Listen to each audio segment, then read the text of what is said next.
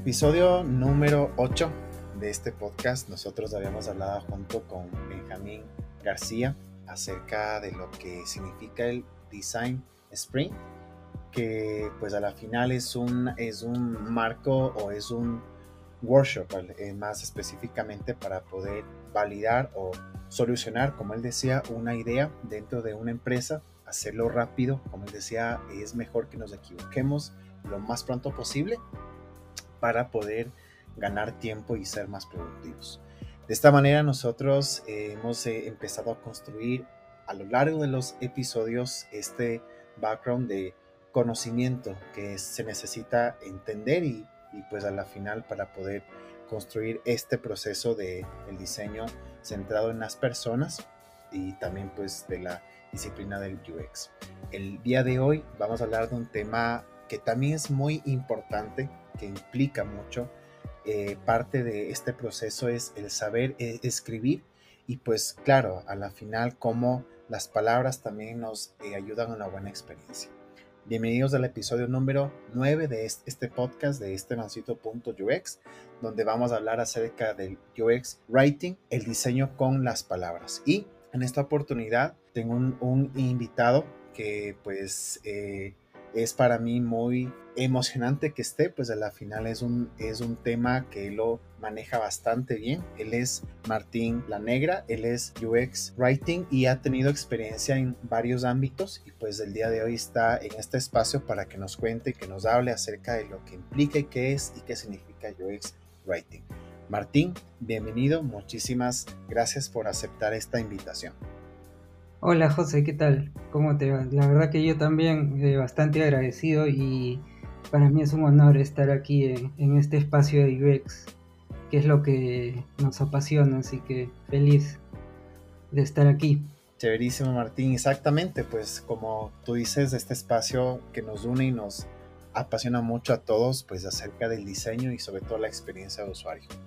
Entonces, em, antes de empezar a hablar de lo que implica y lo que significa UX Writing, yo te quisiera que nos puedas este, contar cómo es tu, como yo siempre digo, como tu background o como que tu base en la que tú estudiaste, qué es lo que has aprendido, qué es lo que sabes y cómo esto a la final te fue llevando a conocer y pues a llegar a lo que actualmente conocemos como el UX Writing. Ya, buenazo. Bueno, bien. Eh, mira, mi camino ha sido bastante largo hasta, hasta encontrarme con esta linda disciplina. De hecho, yo empecé estudiando aquí en Lima eh, comunicación social o ciencias de la comunicación, ya ni recuerdo cómo era el nombre de la carrera en esa época. Eh, y yo me quería especializar en relaciones públicas. Eso fue, uff, allá por el año 2002. Cuando llegué al cuarto año, porque acá son cinco, eh, me di cuenta que no era, que no me gustaba mucho eh, la manera de enseñar acá. Entonces, digamos que para variar y una cosa de las que también a mí me caracteriza es patear el tablero. Pateé el tablero y empecé de cero en Buenos Aires. Fui a Buenos Aires en el 2006 para estudiar la eh, licenciatura en Relaciones Públicas que allá es solo de cuatro años y en el primer año ya me había dado cuenta que había sido una decisión muy acertada porque desde el primer año llevábamos materias que aquí se llevaban en el, en el último año o que incluso se dan en maestrías aquí, allá ya, ya lo teníamos, digamos, desde el vamos. ¿no? Eh, me recibí como licenciado en Relaciones Públicas allá por el 2011 eh, y bueno, deben saber ustedes que eh, Argentina es un país eh, hermoso, pero también muy inestable impredecible. Entonces, eh, la situación no era muy alentadora por allá, de hecho no llegué a ejercer mi carrera ni bien egresé, entonces decidí volver aquí, volví aquí a Lima y mi primera experiencia laboral precisamente eh, fue en digital, no fue en relaciones públicas, fue más bien del lado de, de la publicidad. Y anecdóticamente, para mi suerte, fue en una de las agencias digitales más importantes de aquí de Perú. Fue en Fantasía eh, Wunderman, que ahora es Fantasía Wunderman Thompson. Eh, esa fue mi primera experiencia. Empecé como redactor creativo. Eh, hice esa función más o menos durante ocho meses, como mucho nueve. Y después de eso me invitaron a, sumarme al equipo de planning y estrategia. Eh, esa fue mi, segunda experiencia, digamos, ¿no? Planning y estrategia, que en realidad solamente duró eh, tres meses más porque decidieron eh, no renovarme el, contrato. Entonces, en el, terminé mi experiencia del 2012 al 2013 en el mundo de, la, de la, publicidad en Wunderman. Después de eso, estuve un año, en el 2013, tratando de entender bien qué era lo que había hecho durante ese año, ¿no? Porque si duré un año tendría que haber hecho algo bien, pero como te comentaba, yo no empecé, yo no nací, no fui formado en el mundo digital y quería entenderlo. Entonces decidí entrar en un diplomado en marketing digital para entender mejor qué era, cómo era el mundo digital. Y ahí digamos que empezó mi pasión por este mundo digital. Después en el 2014 eh, empecé a trabajar en Media Marketing Lab, que también es una agencia de marketing digital. Eh, perdón. Durante mi primera época empecé como copywriter. Eh, eso durante el primer año. Después en el segundo año fui planner creativo. Y después, perdón, un ratito.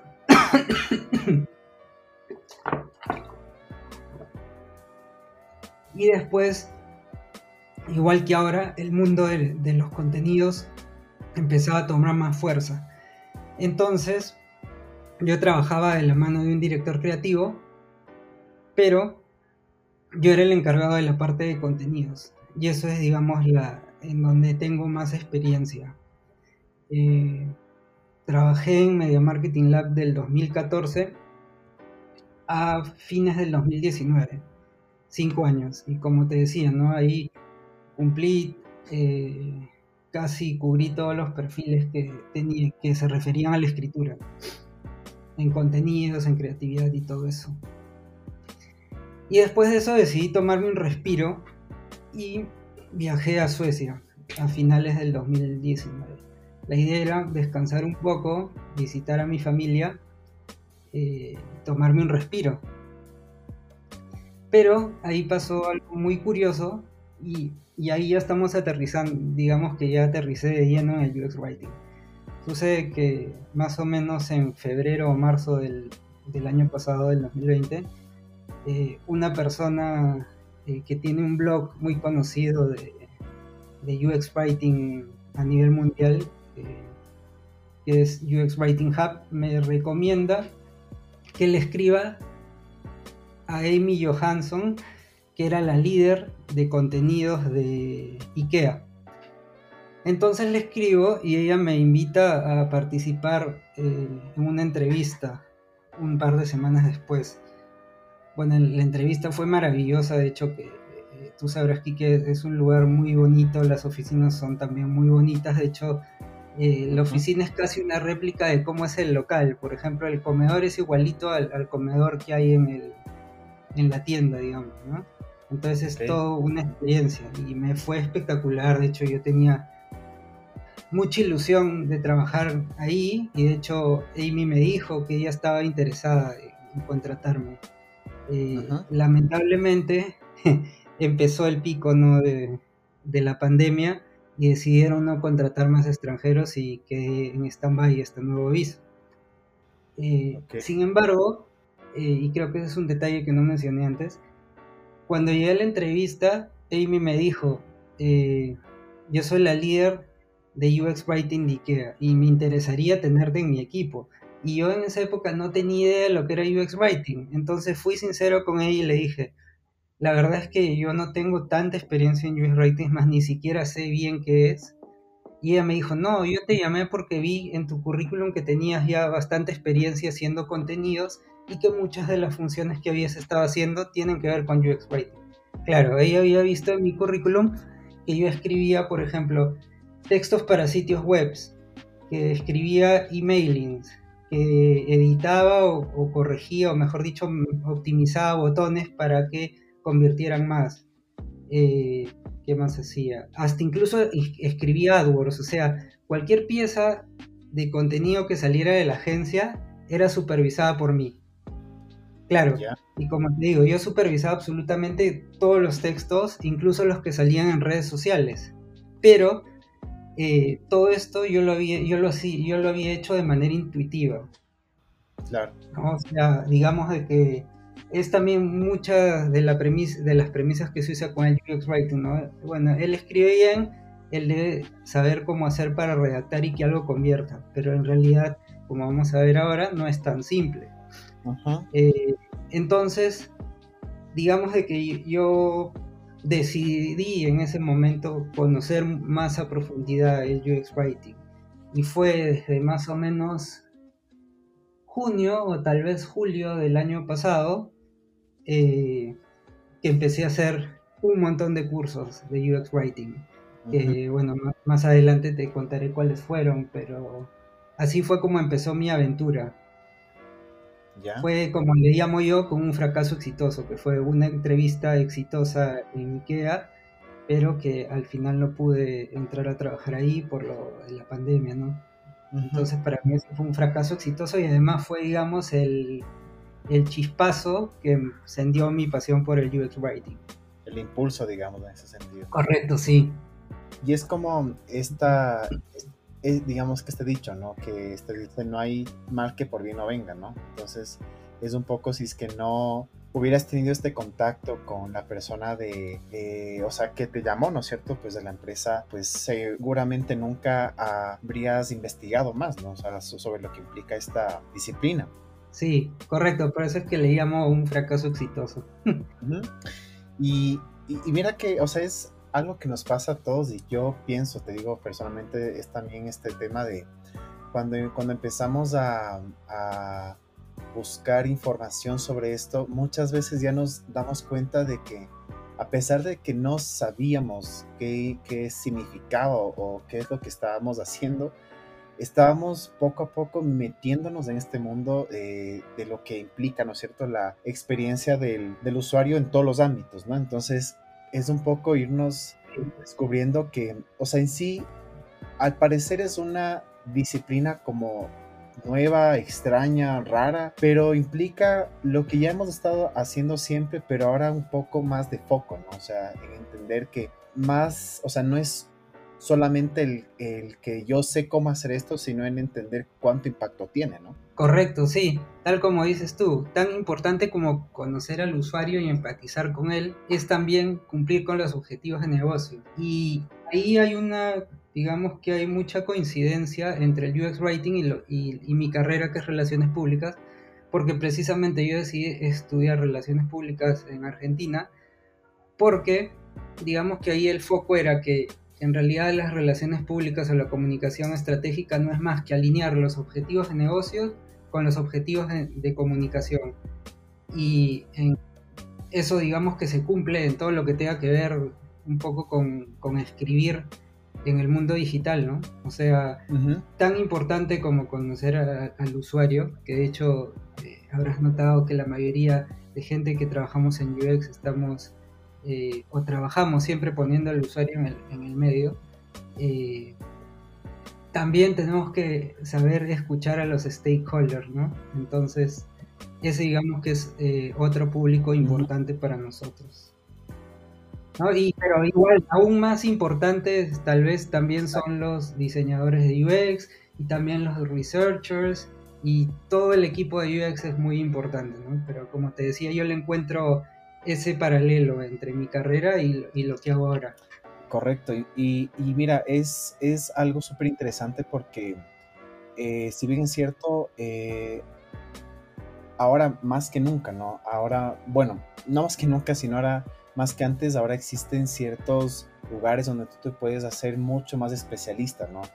Ya que hay esta historia desde, especialmente cuando hablamos del contenido en español, eh, cuando recién empezábamos a buscar información, era un poco escaso, ¿no? Sea, tan escaso, eran más cosas en inglés. Pero si bien es cierto, eh, existen ahora muchas personas de otras áreas que se están involucrando y esto hace que esta disciplina tenga como que este toque de, de, hacerse bien versátil, ¿no? O sea, a la final no solamente tienes que ser diseñador eh, o alguien que estudió, como este caso, pues algo de, de comunicación, sino de la carrera que seas, eh, siempre y cuando tengas esta, este, este, pensamiento de, de, poner este primero a las personas, sus necesidades, y ahí pues claro, nos damos cuenta que este rubro, por decirlo así, se empieza a ser mucho más importante que antes, ¿no? Correcto, sí.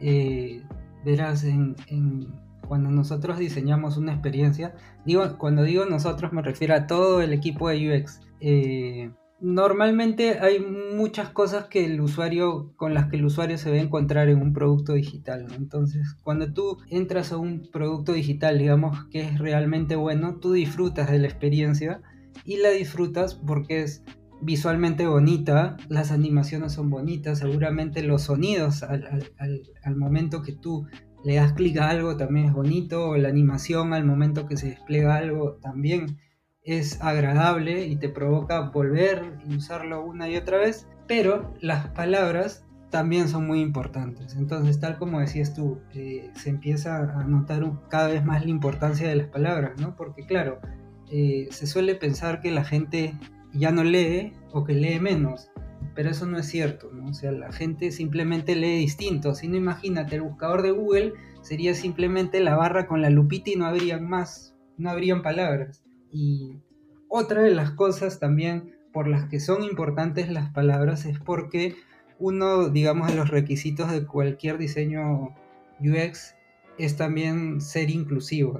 Es decir, no dejar afuera a nadie. Entonces, por ejemplo, hay personas con discapacidades visuales que usan eh, voiceover o lectores de voz.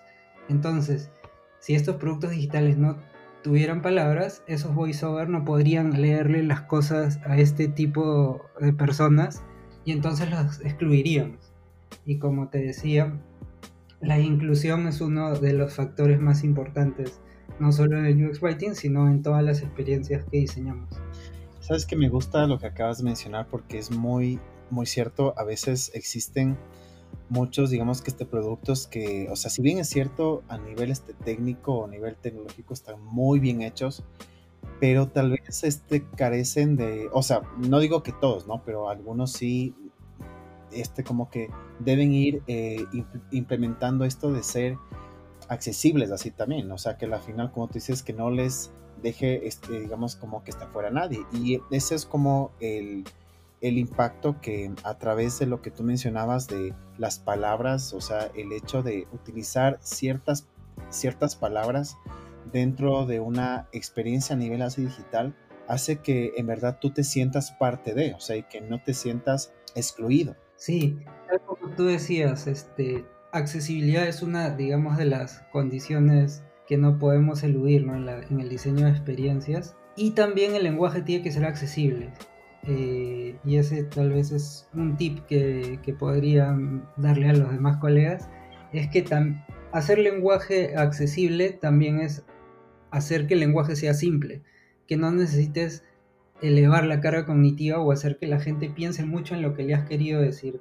De hecho, la misión de todo un equipo de, UX, incluidos nosotros los UX Writers, es hacer que la persona que entra en un flujo o en alguna experiencia eh, diseñada eh, pueda cumplir con sus objetivos. Entonces pueden haber varios objetivos eh, de usabilidad. Puede ser que este objetivo sea que una persona reserve una habitación en un hotel o puede ser que una persona saque su primera tarjeta de crédito o que una persona compre algo online, por ejemplo ahora medicamentos o algo así, ¿no?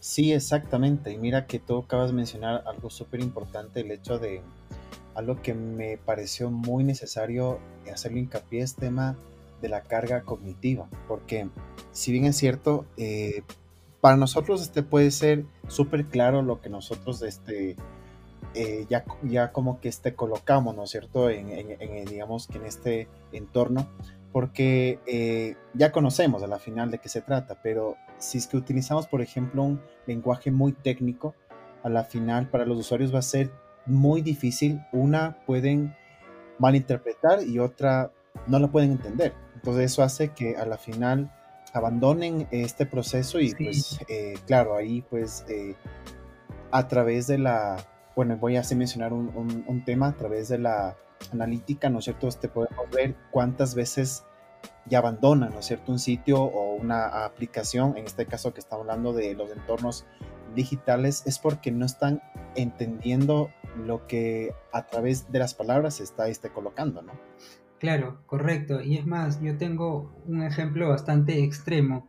Tú decías que eh, un usuario frustrado o que no llega a cumplir su objetivo probablemente abandone eh, el aplicativo o el flujo de navegación en el que esté. Pero ahora te hago una pregunta. ¿Y qué pasa con los usuarios que no pueden evitar a esa, entrar a esa aplicación o a ese flujo? ¿Qué pasa con ellos? Es, es muy difícil. Ahí precisamente estamos cayendo en la exclusión. Entonces, eh, te cuento algo que acaba, que acaba de pasar aquí en mi casa. ¿no? Mi, mi papá perdió su licencia de conducir. Ajá. Entonces, teníamos que hacer el trámite en el Ministerio de Transportes o puede ser el equivalente en otro país.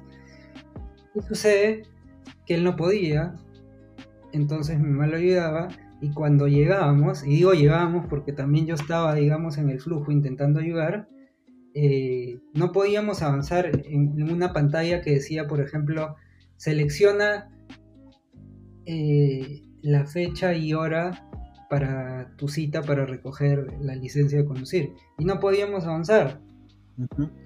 Y que, no, tampoco era que podíamos irnos porque él necesita la licencia para poder trabajar. Entonces, ¿qué pasa ahí? Entonces, eso es a lo que voy también, eh, haciendo hincapié en lo de hacer los productos digitales accesibles. O también te habrá pasado seguro a ti cuando quieres tributar, ¿no? Acá la Superintendencia Nacional de, de Tributos e Impuestos es una pesadilla.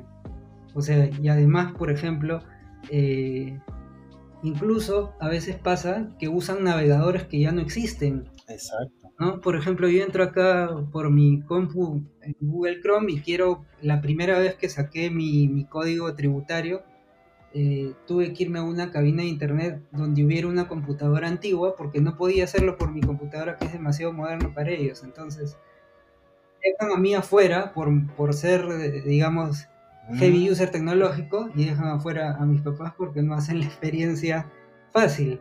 Entonces, eh, y, eh, cuando diseñamos experiencias también es toda una responsabilidad, ¿no? Porque como te decía, hay eh, organizaciones con, con aplicativos y con flujos de los que no podemos escapar, ¿no? O sea, no es tan simple como que ya cierro y no compro esto, no, sino que dependemos de ellas. Entonces, eh, también hay que tener bastante responsabilidad ¿no? al momento de diseñar las experiencias. Exactamente, justamente estos, estos ejemplos que tú acabas de mencionar es algo que pasa todos los días. O sea, cuando no podemos hacer o no podemos terminar posiblemente una, una tarea que eh, ya queremos hacer. O sea, como te decías, y es lo más común. O sea, literalmente en ciertas este, páginas cuando son de servicios, digamos que esté públicos, obviamente sin mencionar tal vez nombres o marcas como tal, eh, pero sí el tema es, o sea, que es como un lenguaje o muy técnico o demasiado ambiguo, ¿no? O sea, y dices como que, ¿qué es lo que significa este, este término, este número, esto? No cachas de qué se trata. Sí, es, eh, bueno, también hay un término que usamos nosotros mucho en el UX Writing que se llama taxonomía, ¿no? Que es qué valor le vamos a dar nosotros a una palabra o a un botón. Eh, entonces, por ejemplo, a ti te habrá pasado seguro cuando has entrado a Google Meets que deseas compartir pantalla y bueno, no sé si a ti te habrá pasado lo mismo, ¿no? Pero ¿dónde encuentras compartir pantalla en Google Meets? Cuesta mucho porque en realidad en lugar de decir compartir pantalla dice presentar ahora. Entonces, y si yo no tengo una presentación, o sea, digamos que el usuario es alguien parecido a mí, ¿no? Que yo he trabajado en agencias de publicidad y todo, entonces asocié lo de presentar ahora con que yo tenía que tener una presentación, un PowerPoint o un Keynote para poder hacerlo, pero en ningún momento se me ocurrió de qué es el botón para compartir pantalla. Entonces esa es otra cosa también, ¿no? Que, y que hay que tener muy en cuenta el vocabulario que usa el usuario y el valor que le da el usuario a esas palabras. Entonces, por ejemplo, para mí, durante varios meses fue un dolor de cabeza compartir pantalla en Google Meet, porque no llegaba a encontrar el botoncito. Entonces, imagínate. Muy cierto. Sí, o sea, lo que pasa es que eh, no sé si la mayoría de, de hispanohablantes usan presentar ahora. Yo creo que la mayoría usa compartir pantalla. Claro, o sea, mira, es, es un poco lo que tú acabas de mencionar, es como eh, cuál es la, como que el término que sea universal, ¿no? O sea, como para todos, porque por ejemplo en otras aplicaciones como Zoom, por ejemplo, que ahí tienes literalmente la palabra compartir. Correcto. Y, y claro, o sea, es, es así distinto y es, eh, hoy tuve una reunión así también, pues así con alguien justamente ese por mí, y yo, yo le decía, o sea, es es súper interesante porque cada esta plataforma es diferente a cada uno, o sea, tienes, por ejemplo, una que tiene otro tipo de, eh, de eh, como decir, de manejo a la final y es como que cada una tiene su, su variante y es como que, claro, o sea, tú automáticamente ya te empiezas a, a hacer a la idea de cada uno. O sea, ya dices, en esta tengo que hacer tal cosa, en esta tengo que hacer tal otra. Y es tal vez, como dices, unificar un mismo lenguaje, ¿no? O sea, sí, es un ejemplo que pasa, ¿no? Un ejemplo que pasa, pero utilizar el lenguaje que tal vez en un inicio ya estamos muy acostumbrados. El tema de compartir pantalla es que ya sabemos que en, en una video llamada a la final es eso, pero como tú dices, el tema de presentar para mí, cuando yo primeramente dije, creo que tengo que tener una presentación de PowerPoint, en este caso. Entonces, mira, creo que sí, sí, sí, yo también pensé lo mismo, como te comentaba, sí. Es muy, muy gracioso, porque incluso te asusta, ¿no? Porque yo dije, uy, o sea, también Mucho depende del contexto que sea, ¿no? no O sea, sabes si qué es una a pasar. reunión de trabajo, eh, dices, uy, pero yo no tengo nada que presentar ahora. Entonces, yo creo que, mira, ahorita hemos definido con estos ejemplos, lo que hemos hablado, qué es lo que significa específicamente UX Writing, ¿no es cierto? O sea, ahí es, el, es el, este poder eh, diseñar experiencias o el hecho de crear experiencias, ¿no? O sea, que sean adecuadas a través de palabras. O si gustas, también podríamos, podríamos redondear la definición, ¿no? O sea, en realidad la definición de UX Writing, eh, digamos que si la descomponemos por sus, por, digamos, por las dos palabritas que la componen en inglés, está la UX, que ya la conoces bien tú y la conoce bien toda tu comunidad, que es la experiencia de usuario. Writing son las palabras. Eh, entonces, y además también haciéndole honor al capítulo, UX Writing es diseñar con palabras. Es decir, Exacto. así como se diseña visualmente como conversábamos antes, también se diseña con palabras. Pero si, si quisiéramos, digamos, ir un poquito más allá de cómo debería ser, y esto yo lo he aprendido, eh, digamos, con los cursos que he hecho y con los maravillosos profesores y mentores que he tenido, que, he llegado, digamos, yo a tener mi propia definición. Sí, es diseñar con palabras, pero hay que tratarlo de una forma, de hacerlo de una forma empática, ¿no? Es decir, poniéndose en el lugar del usuario. Pero ojo, que ponerse en el lugar del usuario no es que tú digas, ah, entonces yo soy el usuario. No, no, no. Hay que también investigar y hay todo un proceso.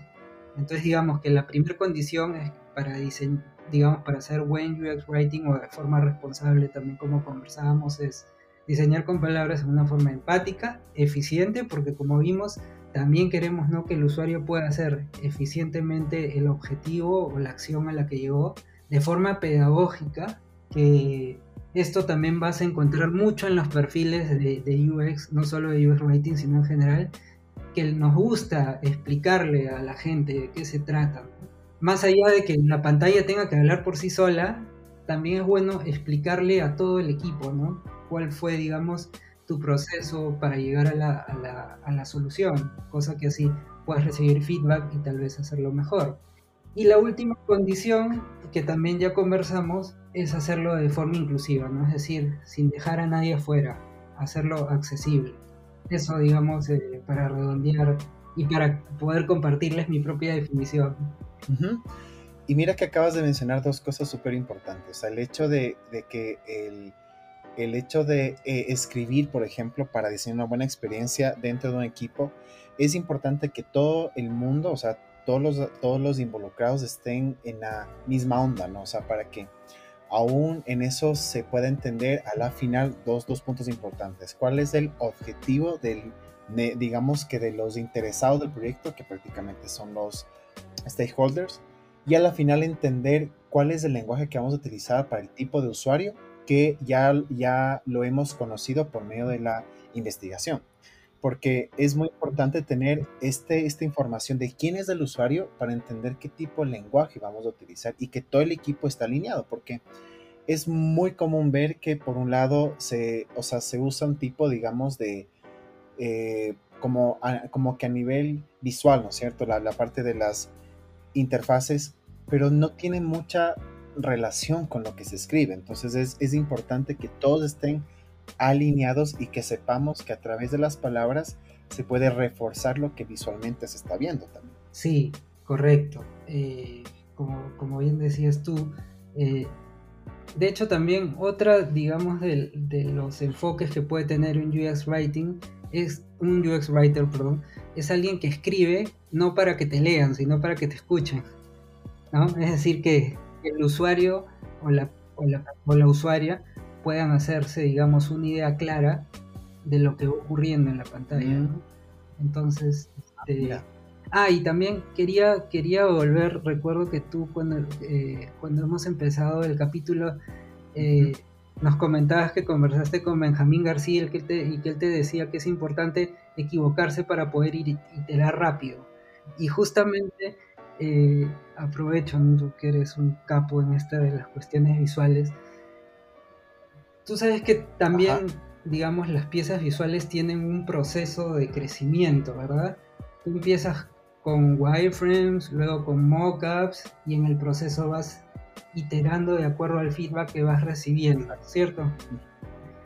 Bueno, el contenido tiene que ser lo mismo y como bien decías tú, eh, o estabas aproximándote hace un ratito, eh, yo soy defensor del content first, que el contenido esté primero, Ahora, que el contenido esté primero no quiere decir que el diseño esté al final.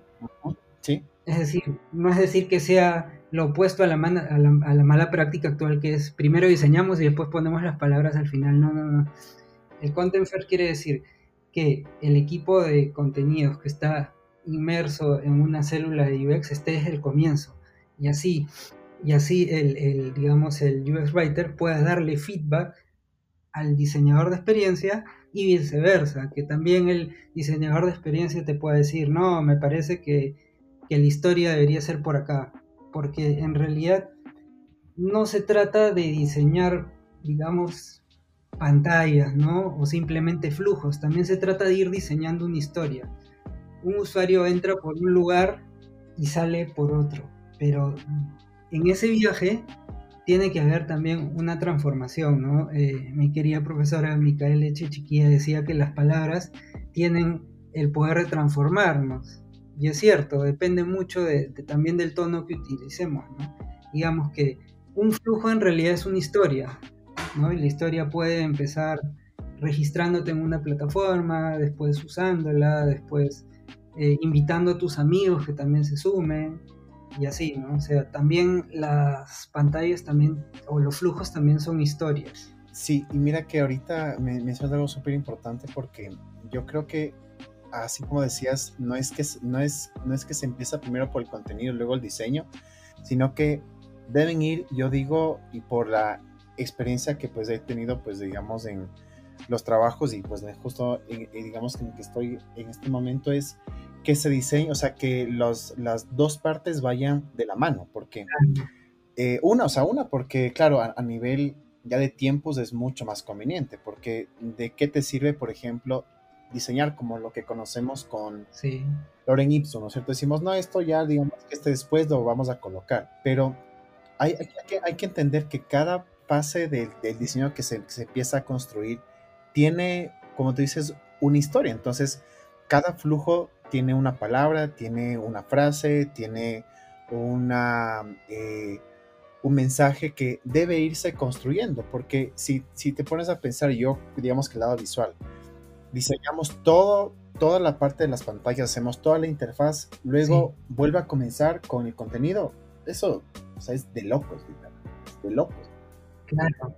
O sea, y además, eh, que yo creo que también eso puede generar muchos reprocesos, ¿no? Totalmente. O sea, puede ser que el UX Writer te diga, yo creo que necesito un par de pantallas más, y esa también es una idea muy interesante que, que quiero compartir, que en UX Writing o en contenidos no siempre menos es más.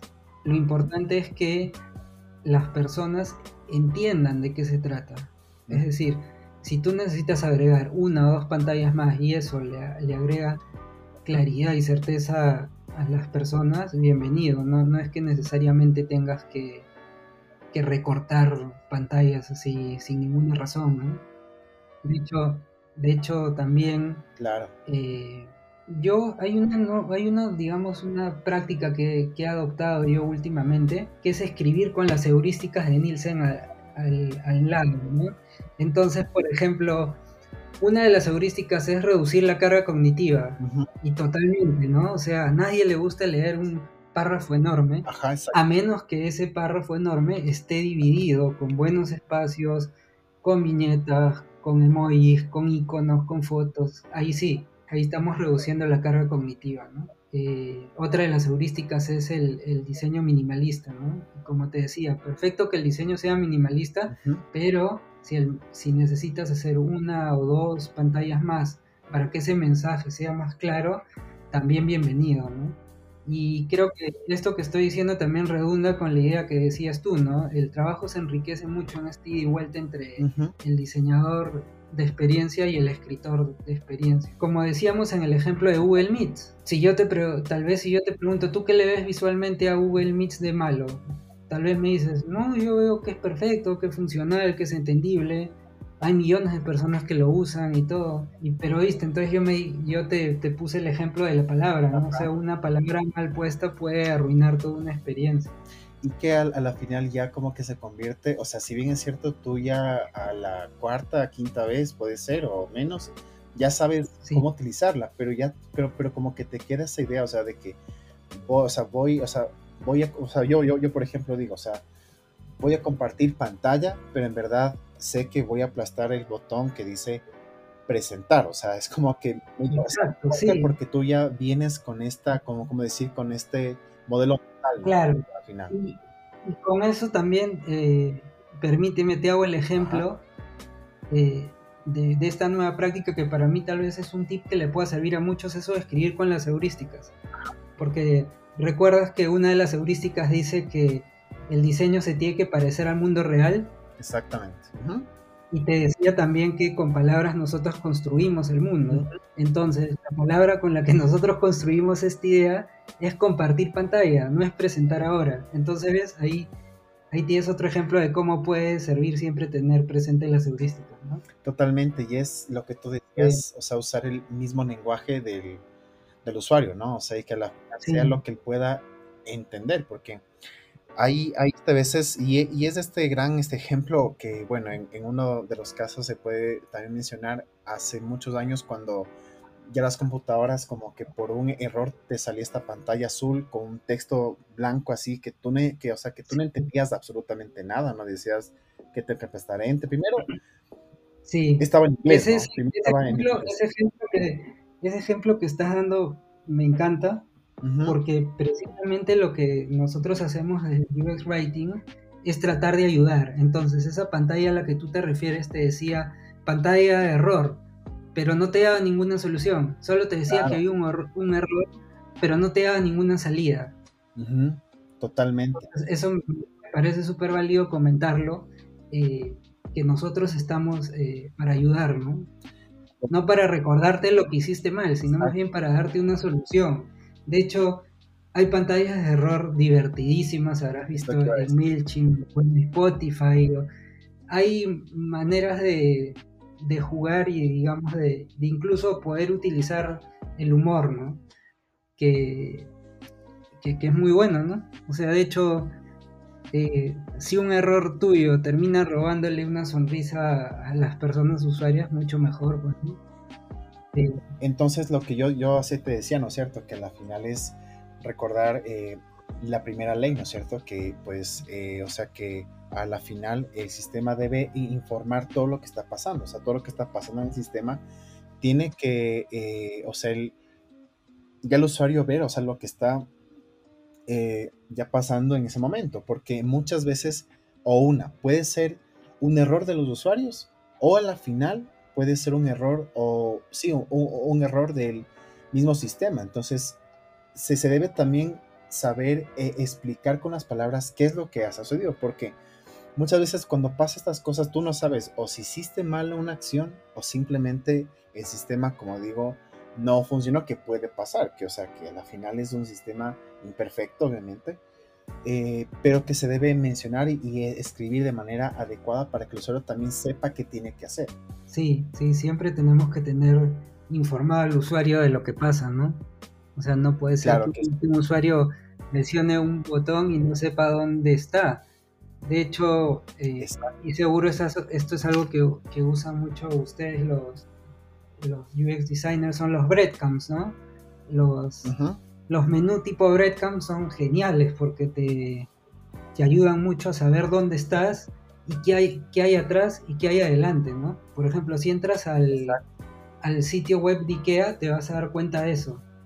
Claro que claro, es un e-commerce inmenso, casi como, como Mercado Libre o Amazon, entonces entra, entras a un laberinto en el que si no pudieras saber o conocer el estado del sistema en lo que está pasando, eh, sería una locura, ¿no? Sería demasiada carga cognitiva. Claro, y como dice pues así también, pues hay que intentar que sea hasta lo más fácil, ¿no? O sea, que no sea como una, eh, como, como también se menciona, estas de la heurística, así también que sea un tema más de eh, recordación que de memoria a la final, porque como tú dices, el tema de la carga cognitiva puede ser a la final un tema que lleve a que los usuarios ya abandonen ¿no? el sitio como tal.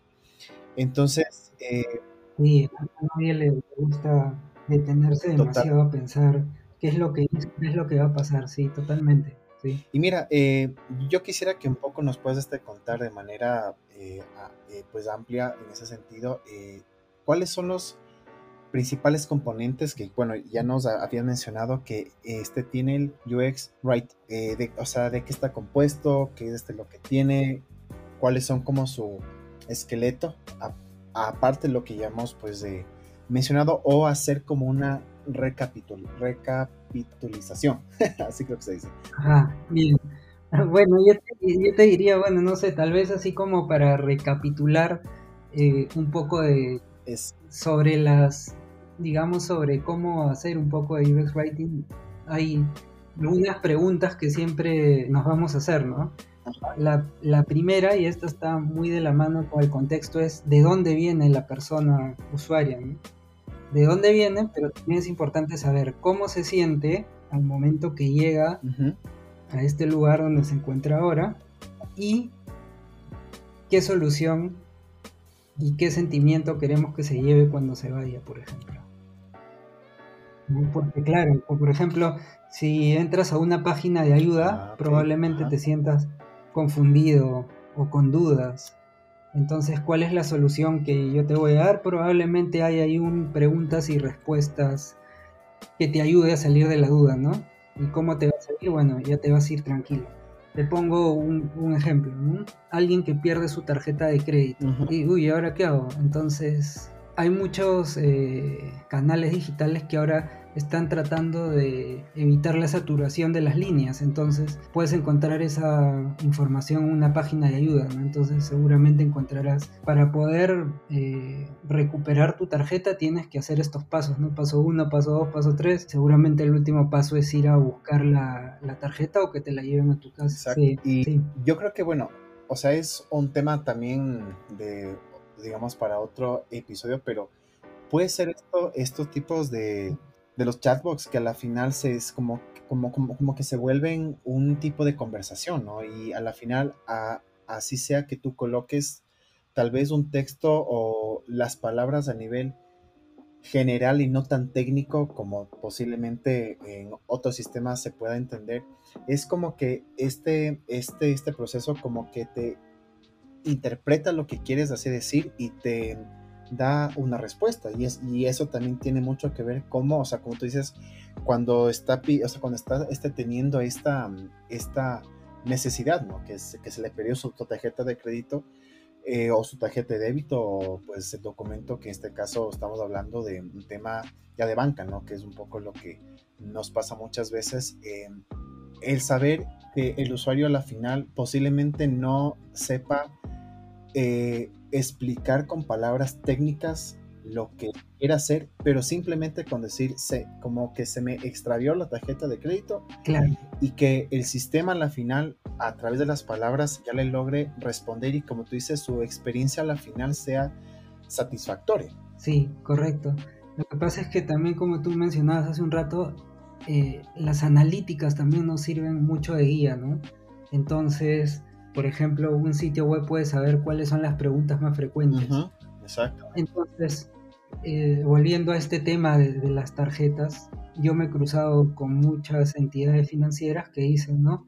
¿Qué hago si me roban, pierdo eh, o necesito un duplicado de mi tarjeta de crédito? Claro. Y así. Y probablemente esa pregunta eh, haya sido estructurada en base a lo que pregunta la gente. Y, y, es genial, ¿no? Porque, de hecho, pero para poder haber llegado a eso, obviamente ha habido todo un proceso, ¿no? Eh, seguro han fijado cuáles son las preguntas más frecuentes, seguramente también han salido a entrevistar usuarios eh, y usuarias, ¿no? Pero sí, totalmente. De hecho, uno de los, de los objetivos eh, máximos que tenemos nosotros es ayudar, ¿no? Y también otro, otra de las cosas que yo creo que debe aspirar a, a solucionar no solo el UX Writing, sino el diseño de experiencias en general, es hacer más humana la tecnología, ¿no? Como bien decías tú, ¿no? Uno tal vez cuando se comunica o intercambia mensajes con un chatbot siente como que está hablando con otra persona y por eso tal vez la experiencia es mucho mejor, ¿no? O sea, una, digamos, de los propósitos que debemos tener al diseñar experiencias es humanizar la tecnología, ¿no? Porque eso sería hacerla accesible e inclusiva, ¿no? Sí, y es, y es un poco haciendo hincapié en ya, digamos, el término o, la, o las siglas que busca eh, siempre o donde ya se ampara el tema de la experiencia, el Human Centered Design, o sea, es el diseño centrado en las personas, porque eh, es súper importante. al final, como, como decimos, estamos diseñando, eh, o sea, estamos diseñando para la experiencia, o sea, literalmente que sea satisfactoria de la gente, o sea, estamos intentando eh, comunicarnos con ya personas que a la final, pues, ya como tienen necesidades, tienen preguntas y son de todo tipo, ¿no? O sea, son personas que saben mucho de tecnología, otras no, y hay que saber llegarle a cada uno, ¿no? O sea, y es un poco, como tú dices, el hecho de ya conocerles muy bien. Sí, correcto. Ahora, ahora yo lo que quisiera que podamos también abordar un tema que es muy, muy este común y ya lo habíamos comentado, como digo, tras bastidores, es ¿cuál es entonces la diferencia entre el UX writing y lo que es copy writing? Porque es muy común posiblemente encontrar una confusión. O sea, a la final los dos se implican el saber escribir, o sea, digamos que el, crear un, digamos, como un tipo de contenido. Pero ¿cuál es la diferencia como tal en base a tu experiencia? Bien, eh, sí, normalmente el copywriter eh, está, digamos, del lado publicitario, del lado más creativo como digo yo, ¿no? Normalmente un copywriter va a usar palabras para seducir a, los, a las personas a que compren o usen algo. En contraste, el UX Writer lo que va a hacer, además de asistir, como ya hemos conversado bastante sobre esto, es hacer que la experiencia que te prometió el copywriter se cumpla.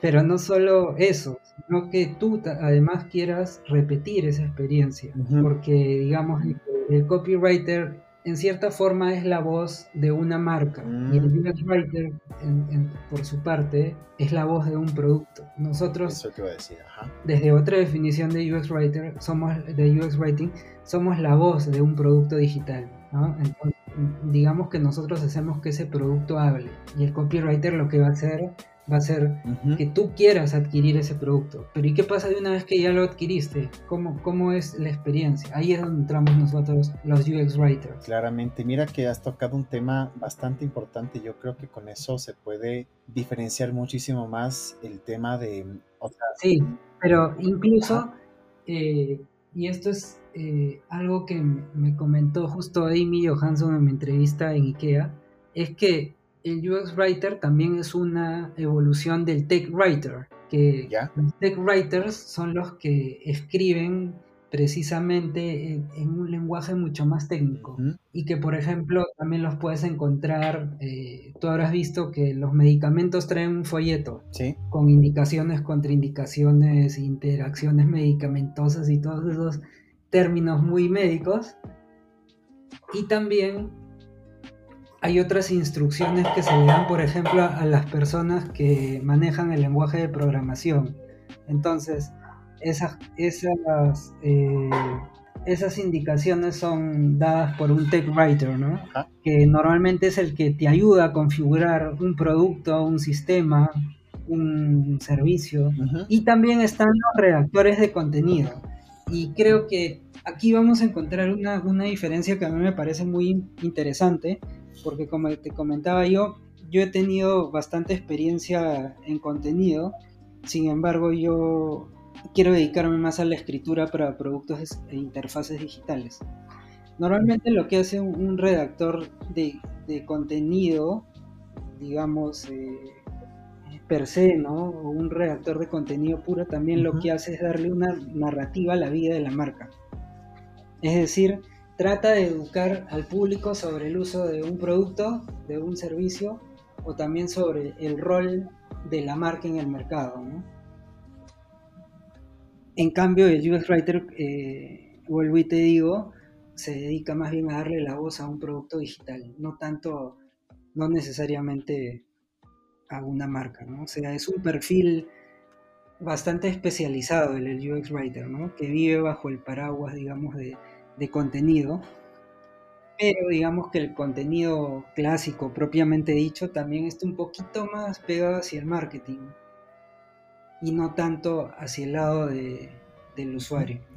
Yo creo que podemos entonces de- decir específicamente que el- digamos que el copywriter a la final intenta como que crearte una necesidad que prácticamente es algo que también nos habla el marketing, mientras que UX writing, como tú bien dices, y me parece excelente la definición, o sea, es la voz de los productos, ¿no? o sea, es como que te, eh, o sea, es como que te cuenta una historia, ¿no? Te cuenta una, una historia a la final que llegan más que a darte, o sea, como que a, a hacerte tener una necesidad es como que te, eh, como que te conecta, ¿no? O sea, con, con tu lado emocional, porque es como que te entiende en tu necesidad como consumidor o como usuario, más allá de, como tú dices, del tema de venta, ¿no? O sea, específicamente. Sí, o sea, en dos palabras, el UX Writer en lugar de convencerte,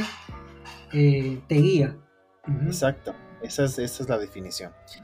Ahora, yo lo que quería saber y que nos puedas contar es que si, si es que existen algunas eh, metodologías como para empezar a aplicar esta, eh, este, este perfil o pues como, como hemos mencionado, este a- habilidad que a la final creo que es una a- habilidad que tú empiezas a tener. Este, tú, tú, tú utilizas o tú conoces ciertas metodologías para poder empezar a escribir, como decíamos, en cara a la necesidad de los usuarios. Sí, o sea, en realidad nosotros en UX Writing eh, partimos igual que en la mayoría de disciplinas, por ejemplo, de contenido, con un brief. Lo primero es el, el brief, ¿no? Y, y en el brief vas a encontrar toda la información relevante, pero digamos de que igual que la mayoría eh, de disciplinas, lo primero que vamos a tener es un objetivo. Como te comentaba, la idea es alinear los objetivos de negocio a los objetivos de comunicación en la mayoría de disciplinas afines eh, a la nuestra. En este caso, además de definir los objetivos de negocio, que es cómo nuestro trabajo va a impactar positivamente en el negocio, también definimos los objetivos de UX. Es decir, qué es lo que pretende lograr el producto. Por ejemplo, puede ser, eh, como te ponía hace un momento de ejemplo, ¿no? Eh, hacer que hayan menos llamadas eh, al call center y que más bien la gente se, eh, use una página de ayuda. Ese podría ser, por ejemplo, un, objetivo que va a impactar en el negocio. Y yendo más fino, un objetivo de UX podría ser que las personas puedan fácilmente sacar un duplicado de su tarjeta de crédito. Ese sería nuestro objetivo de UX después de haber definido el objetivo de negocio. Después, otro punto dentro, digamos, de la metodología o el proceso es conocer al target, ¿no? Y para esto es clave usar, por ejemplo, los user persona o los mapas de empatía o todo lo que te todo lo que te permita, valga la redundancia, empatizar o ponerte en, el, en los zapatos de la persona usuaria. Después, eh, ¿qué más? Bueno, así como en todo UX eh, se hacen prototipos, también nosotros hacemos prototipos de contenido. Y, tal vez esto responde, digamos, más tu pregunta sobre la metodología, que es que ¿Ya? Eh, empezamos con un prototipo de contenido que normalmente es una historia. O sea, antes de pasar a la parte de, diseñar pantallas, tratamos, digamos, de imaginarnos una historia, ¿no? Por ejemplo, eh, el usuario quiere jugar fútbol con sus amigos, pero tiene eh, el problema de que no pueden conseguir todos en horario y fecha. Entonces, por ejemplo, desarrollamos un aplicativo que les permita hacer eso. Eh, entonces ya vas construyendo la historia, ¿no? ¿Cuál es la necesidad? ¿Cuál es el mayor problema? cómo lo vamos a resolver. Y básicamente eso, ¿no? O la, metodología en realidad es, es esa, siempre tiene que haber un objetivo de negocio, de UX, luego conocer bien al, target, eh, y, para eso vas a necesitar armar user personas o mapas de empatía. Después de eso vas a hacer también prototipos, después también ya vas a hacer, por ejemplo, tus pantallas en baja fidelidad y ahí también van a entrar, digamos, los textos en, baja fidelidad. Pero como te decía, lo ideal es que trabaje todo el equipo de UX en, conjunto. Sabes que me encanta como lo que acabas de explicar porque, o sea, es en verdad el hecho de ahora este, poder aterrizar lo que un inicio estábamos mencionando, que es un trabajo eh, que se debe hacer de manera colaborativa, o sea, que no es que como yo hago las palabras, a la final yo las hago y pues ya te entrego y pues ya así me voy y tú haces el diseño como tal, no, o sea, según lo que hemos entendido, o sea, la final es de este trabajo de todos ir iterando constantemente en la medida que vamos viendo la necesidad de un cambio, ¿no? Vemos que es necesario cambiar esta palabra por, o sea, por otra, porque en la validación de este prototipo vimos que hay un atasco aquí. Entonces, al final es posiblemente porque, claro, o sea, digamos que este flujo como que te presenta tal pantalla, pero a la final ahí, es como que, o sea, ver, o sea, de todos los lados, ¿no? O sea, como tú dices, no solamente la parte visual, sino al entender cómo se conjuga eh, las palabras y cuánto impacto tienen. Me parece espectacular. Correcto, sí, sí, sí, tal como dices tú, todo el proceso de UX es iterativo, ¿no? Entonces, si todo el proceso de UX es iterativo, el contenido también tiene que serlo, o merece serlo, no, sé cómo decirlo. Debe serlo, literal, porque como, como, decíamos al principio, o sea, si es que no se hace de esa manera, va a existir ciertos reprocesos, ¿no? Como decíamos, si es que vamos a empezar a diseñar, que es como lo común que te digo, pues de mi lado es como que empecemos a diseñar y luego vemos el texto. Eso es realmente hacerte, como, como decimos acá, digamos como que este hacerte ocho, literal, y hacerte lío al final. O sea, porque imagínate empezar a pensar en los textos cuando tienes todo el diseño y si te toca cambiar algo, te toca cambiar en todito, o sea, porque eso como que se conecta con todas las pantallas. Sí, o sea, no sabes, en, mi, en, toda mi trayectoria, no sabes las veces que he escuchado que, otros compañeros digan, no, pero el texto lo ponemos al final, y no, al final lo podemos poner al final, pero no nos vamos a quedar contentos o no nos vamos a sentir, digamos, responsables o que estamos actuando éticamente si hacemos exactamente lo que nos dicen, ¿no? O sea, como, como en cualquier carrera, ¿no? O sea, nadie ha estudiado para hacer exactamente lo que le dicen, sino para también dar su aporte. Exacto, y lo que tú acabas de mencionar es verdad, o sea, no, no, eh, yo, bueno, yo te puedo este, mencionar y pues dar como que algo adicional es que así como se, se, digamos, como que se testea el diseño a la final, cuando tú haces un prototipo, también se debe testear el texto a la final, o si ya llamémoslo validar, por decirlo así, como que, un, como que un término mucho más exacto. Al igual que el diseño, también el texto se tiene que validar, porque como dices, tiene que estar alineado con lo que, o sea, con la intención del negocio, más allá de que ellos te digan cosas, lo que quieren colocar, sino que la final sea eh, como que súper entendible y logren los objetivos, porque si no, es como que se ponen el pie, eh, digamos como que de ellos mismos, ¿no? O sea, dicen que quieren tal, tal, objetivo, pero en sus textos, a la final, en cómo ellos quieren comunicar, no lo dicen. O sea, a la final es como que quiero esto, pero no lo digo de manera clara. Sí, tal cual como te decía, eh, las palabras son un pilar más dentro de la, de la del diseño de la experiencia global, digamos. Sí, total. Y bueno, ahora yo quisiera que podamos comenzar ya para ir aterrizando un poco dos puntos importantes. El uno es el entender y saber qué tipo de habilidades blandas se necesitan para poder saber eh, escribir, o sea, o poder, perdón, diseñar con palabras. O sea, qué tipo de habilidades debe tener una persona que quiere y eh, como que meterse en este mundo, eh, ser parte de, este proceso, digamos que este según tú lo que has, tenido pues esta experiencia.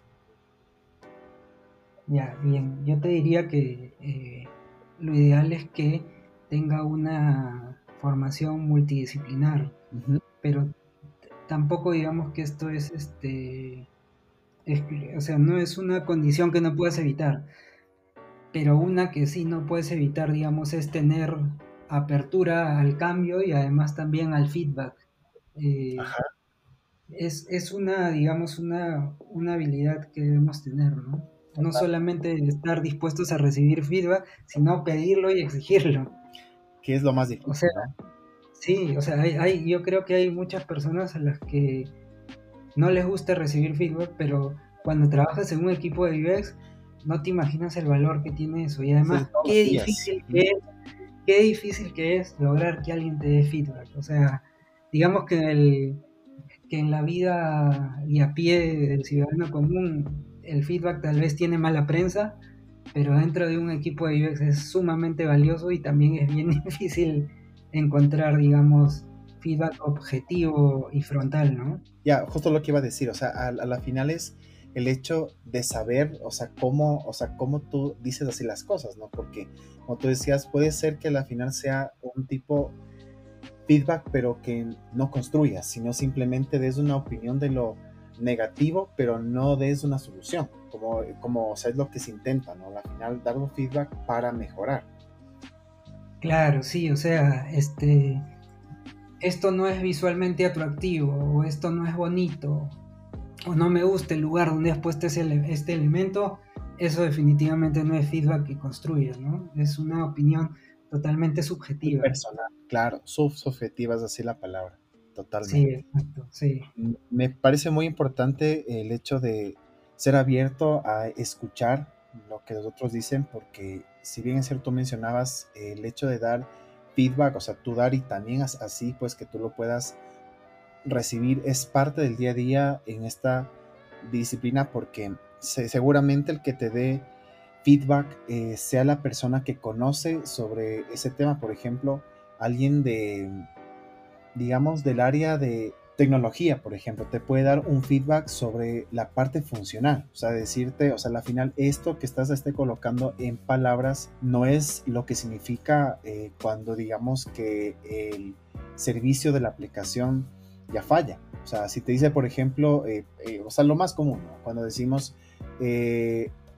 como que la, a, ver, como que la aplicación está fuera de servicio, digamos, ¿no? en, en un caso así es hipotético y usted pueden decir que al final ese error en esa pantalla no, no significa eso, sino que simplemente hubo un, eh, digamos que hubo un error y que el usuario simplemente tiene que darle a, refresh a la final. Entonces, el hecho de aprender a escuchar de otras áreas es muy valioso. Claro. Total. Sí, sí, sí, sí, de todas maneras. Enriquecen a la final la experiencia para los usuarios, definitivamente. Sí, yo creo que las opiniones de, de todos los perfiles es sumamente importante.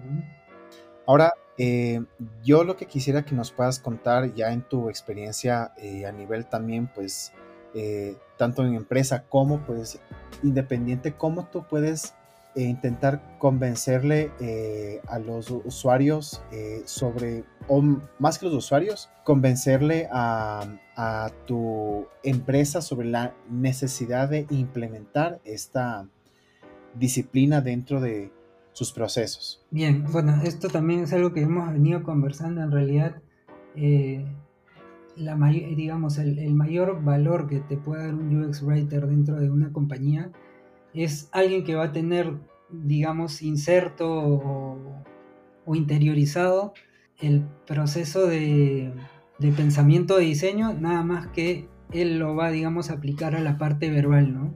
Así como hay una parte visual y de research y, toda esa parte, digamos que el mayor valor que le va a dar la disciplina del UX Writing o el mayor impacto que le va a dar un negocio es tener interiorizado el, pensamiento de diseño y hacer un output a, partir de las palabras, a partir del lenguaje y también a partir de la voz y el tono. Totalmente, totalmente. Y creo que es buena, buena acotación pues, para pues, los que posiblemente eh, ya trabajen en, lugares donde no, como, como, como que no hay estos, eh, digamos que estos equipos, ¿no? A la final, que es un poco lo que se dice y cómo les puedes este, convencer en darles, darle mayor atención a este tema de saber escribir en base, pues lo que tú dices, a la, hacer mucho más sociable este lenguaje. Claro, sí, lo que pasa es que, digamos que saber escribir es como un given, ¿no? Como algo que, eh, se puede dar por sentado que, tienen que tener los perfiles de UX Writing, pero también hay, hay digamos, mm, digamos que escribir en realidad es el resultado de todo un proceso. Y entonces el proceso se da en el equipo de, UX, ¿no? desde research hasta también la validación eh, de flujos, de contenidos. De hecho, un UX Writer puede participar de, todo el proceso e intercambiar ideas, hasta flujos, hasta, como te decía hace un, rato, pedir que hayan más o que hayan menos pantallas también. Ajá. Entonces por ahí eh, cosas, sí. Bueno, estimado Martín, pues créeme que ha sido un gusto y un honor poder este conversar de este tema y yo creo, como digo, eh, de aquí se saca mucho material para otros episodios, creo que hay bastante que hablar.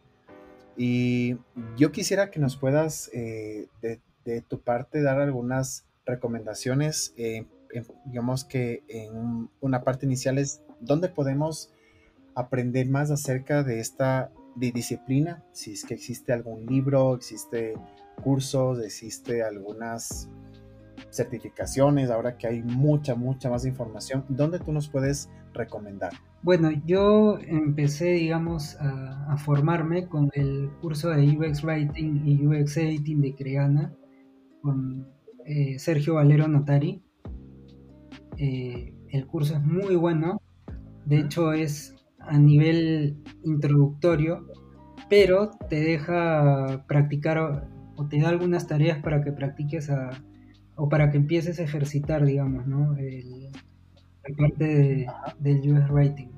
Después sé que también a, ese nivel, digamos, general o introductorio está el de Mario Ferrer en Doméstica, si no me equivoco.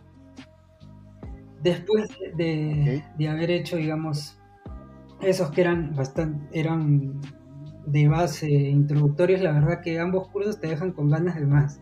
Así que seguí estudiando y después de eso eh, llegué al, digamos, al que para mí ha sido el mejor curso de UX Writing que he tenido, que fue un bootcamp de UX Writing en Design Core, que es una escuela argentina.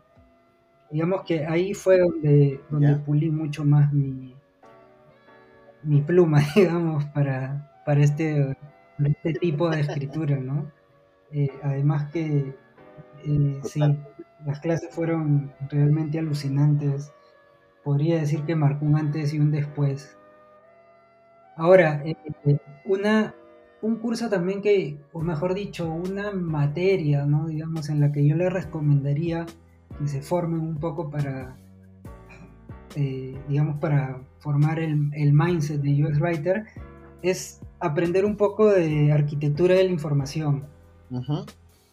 De hecho, yo también hice ahí un cursito en Creana de arquitectura de la información y eso me sirvió muchísimo para organizarme porque ya no empiezas con una página en blanco, sino que ya sabes más o menos cuáles este, son las estructuras, ¿no? Y además, mira, además de, más allá de los, de los cursos que yo te pueda compartir y libros, que ahora también te voy a mencionar un par, eh, yo, yo me di cuenta que como yo no había trabajado nunca en un equipo de UX, necesitaba hablar el lenguaje de los diseñadores UX. Pero no solo de los diseñadores UX, sino también de los researchers. Entonces también hice un cursito de research y también hice un cursito de UX en general. Que esos los hice en Open Classrooms, que es una plataforma eh, francesa, pero obviamente todo el contenido está en inglés, porque no, no sé francés, inglés sí. Y eso también me, me dio mucha base para poder eh, tener, digamos, o intercambiar ideas de forma más asertiva con los perfiles de UX, ¿no? Como verás, hemos estado conversando, por ejemplo, de las heurísticas, ¿no? Y es interesante, ¿no? Porque como te digo, yo al formarme, digamos, en general en UX ya puedo hablar el mismo idioma y también puedo dar ese feedback que te decía, ¿no? O sea, puedo sugerir que que también el, trabajo de un UX designer eh, pueda, digamos, ser, ser mejor, ¿no? que entregue más valor, mejor dicho. Y después, a ver, libros. Hay uno espectacular, el de UX Writing en español, la disciplina con ñ, de la queridísima Marisol Parnofielo, que es la fundadora de UX Writing en español. Eh, Además también tiene un podcast, eh, UX Writing en español, que lo recomiendo muchísimo. Eh, para mí, Marisol y Caro Raspa, que es la, co-founder de esta comunidad y también del podcast, han sido, la verdad, para mí de mucha inspiración y, y, además que por el podcast desfilan también invitados de lujo, ¿no? Por ejemplo, estuvo Inés Castellano, que es la la responsable de, todo UX Content de Mercado Libre. Eh, y hubieron varios invitados más, que la verdad que es un podcast del que también aprendí muchísimo. Y también, eh, qué bueno que cada vez haya más espacios eh, y más, más podcasts, porque ya, no, ya digamos que aprender no se limita solamente a los libros o a los cursos, también están los podcasts como el tuyo, y como muchos otros que hay, ¿no? que, enriquecen también nuestra, nuestra experiencia. Y mira que justamente acabas de mencionar algo muy importante, es eh, el ver eh, este crecimiento de, los contenidos específicamente en español, que prácticamente es un poco lo que yo te mencionaba al inicio. Eh, si bien es cierto, antes en un principio había mucho contenido, pero netamente en inglés, por decirlo así, porque claro, realmente la disciplina pues nace de esa manera, pero el poder hacerlo eh, para todos, creo que es súper importante esos espacios y como, como tú dices, a la, final la intención es seguir ya sumando un poquito más, o sea, sumando un poco más a lo que ya existe. Y qué bueno que tú menciones todos estos espacios que ya existen sí, sí. Y también, si, perdón José, si me permites claro que regresar a la pregunta anterior donde me consultaba sobre habilidades blandas, yo creo que el networking también es una habilidad que debemos tener. De hecho, yo te he mencionado a, algunas de las personas eh, que han sido mis referentes. Eh, han sido de verdad para mí algunos maestros, tal vez sin que ellos lo sepan, a muchos de ellos se los he hecho saber porque yo soy bastante agradecido. Y a pesar de, que el año pasado ha sido un año bastante particular, me ha permitido conectar con personas maravillosas y que son, eh, digamos, referentes en esta materia, ¿no? Conectar con personas como, tú y, tanta gente. Entonces yo les diría también a los que se estén formando, a los que se estén animando, no solo en UX Writing, sino también en UX, que conecten con otras personas, que escuchen podcasts, que no tengan eh, reservas en pedir ayuda, porque la verdad que sí, hay una característica también que yo he encontrado en la mayoría de colegas de este rubro del UX, es que siempre están dispuestos a ayudar. Sí, exactamente.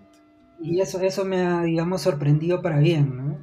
Eh, y, bueno, como te comentaba yo al comienzo, yo estudié mi carrera en Argentina y estoy en constante contacto con Argentina.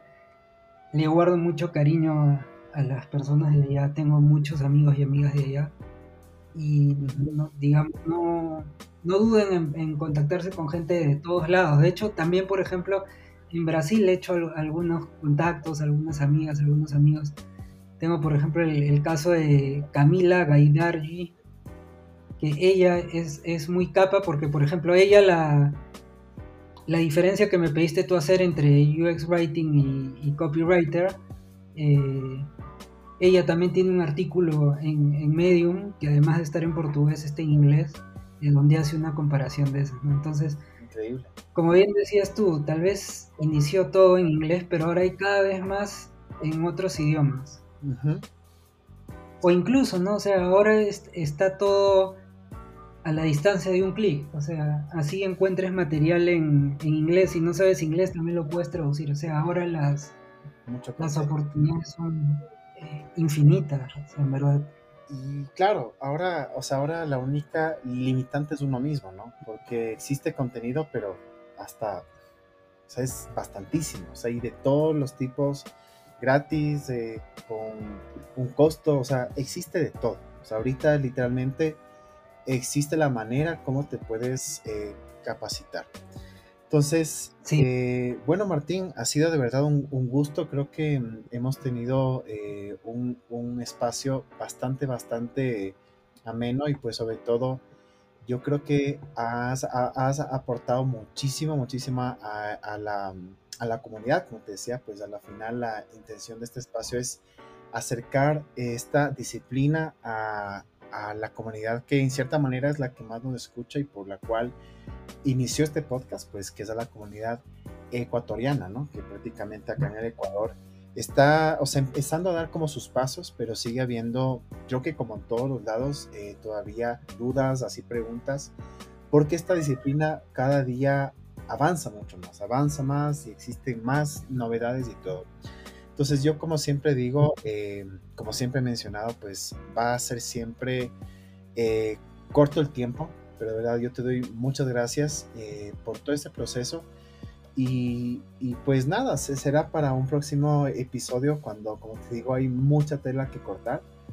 Y será pues en otro momento que nos podamos reunir otra vez. Sí, buenísimo. Más bien te reitero mi agradecimiento por la invitación. Yo feliz de estar aquí.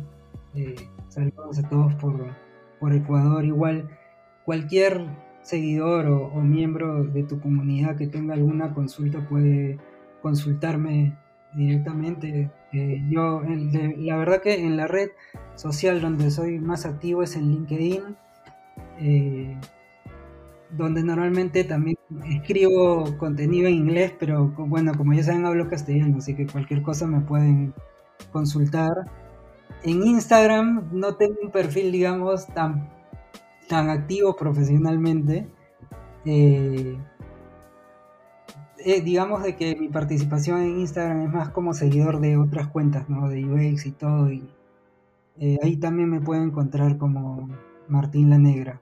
Así que cualquier consulta que tengan, yo encantado de, resolverla. Entonces, eh, solo para recapitular, ¿cómo te podemos encontrar en LinkedIn? En LinkedIn me encuentran como Martín la Negra. En Behance también como Martín la Negra.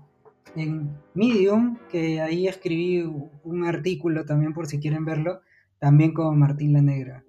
Y en Instagram, si no me equivoco, también como Martín la Negra. Buenísimo. Sí. Entonces, nada, pues como te digo, te agradezco bastante y pues como siempre digo en estos espacios y pues lo menciono desde hace un par de días, eh, yo creo que desde todos los lados, eh, de todos los lugares donde nos están escuchando, eh, pues espero que de verdad esto sea de gran aporte, gran ayuda, lo que hemos así compartido.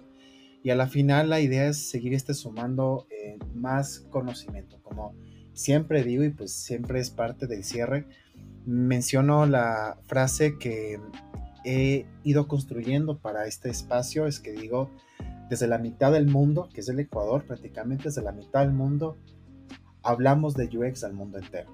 Entonces, la idea es expandir esta disciplina desde este país, desde este país que pues, como digo, está empezando a crecer y sus espacios son tan necesarios y pues qué chévere sobre todo tener invitados como tú que nos acercan y no hay barreras absolutamente para seguir hablando de esta disciplina que cada vez es más importante en todos los medios. Bueno, muchísimas gracias José, un abrazo grande a todas y a todos.